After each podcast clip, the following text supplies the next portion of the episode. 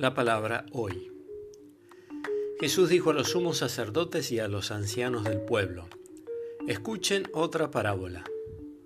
Un hombre poseía una tierra y allí plantó una viña, la cercó, cavó un lagar y construyó una torre de vigilancia.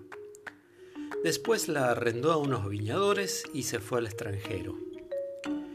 Cuando llegó el tiempo de la vendimia envió a sus servidores para percibir los frutos. Pero los viñadores se apoderaron de ellos, y a uno los golpearon, a otro lo mataron y a un tercero lo apedrearon.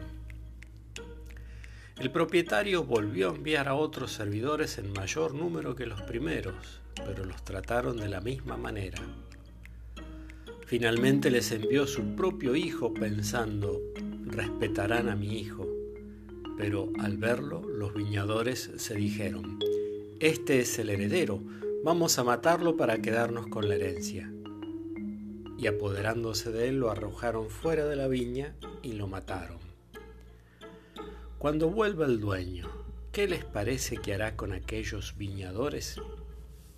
Le respondieron, acabará con esos miserables y arrendará la viña a otros, que le entregarán el fruto a su debido tiempo. Jesús agregó, ¿No han leído nunca en la escritura la piedra que los constructores rechazaron ha llegado a ser la piedra angular? Esta es la obra del Señor, admirable a nuestros ojos. Por eso les digo, que el reino de Dios les será quitado a ustedes para ser entregado a un pueblo que lo hará producir sus frutos. De San Mateo.